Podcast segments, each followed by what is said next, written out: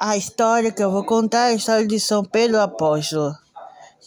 Simão, filho de Joanas, filho de André, irmão de André, Jesus mandou Pedro, que significa pedra, sobre retificarei a minha igreja.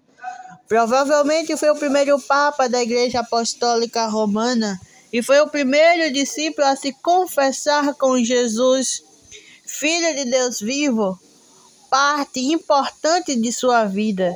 Está documentado no Evangelho dos Atos dos Apóstolos.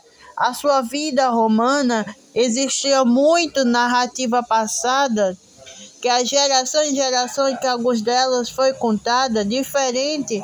Começa impactada o primeiro templo de sua igreja, morreu crucificado de ponta cabeça e para baixo e não achava que morrer igual Jesus, igual mestre. Paulo, ele foi crucificado de ponta cabeça. Jesus, pois não era digno de morrer igual ao mestre.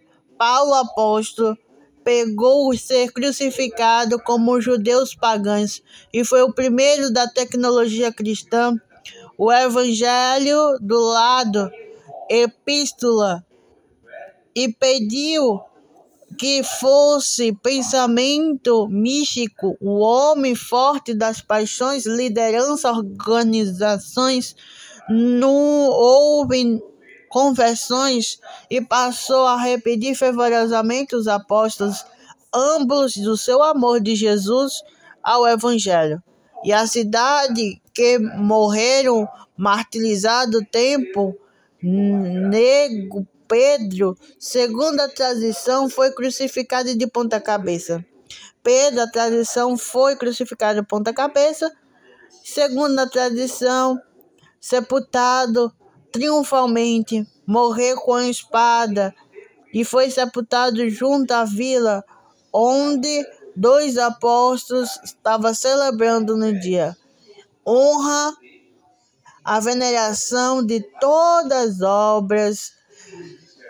São Pedro, rogai por nós, o povo que confia a sua proteção. São Pedro e São Paulo, conferrais a vossa defesa. Amém. São Pedro, São Paulo, rogai por nós. É essa a história que eu devo contar para vocês. São Pedro e São Paulo.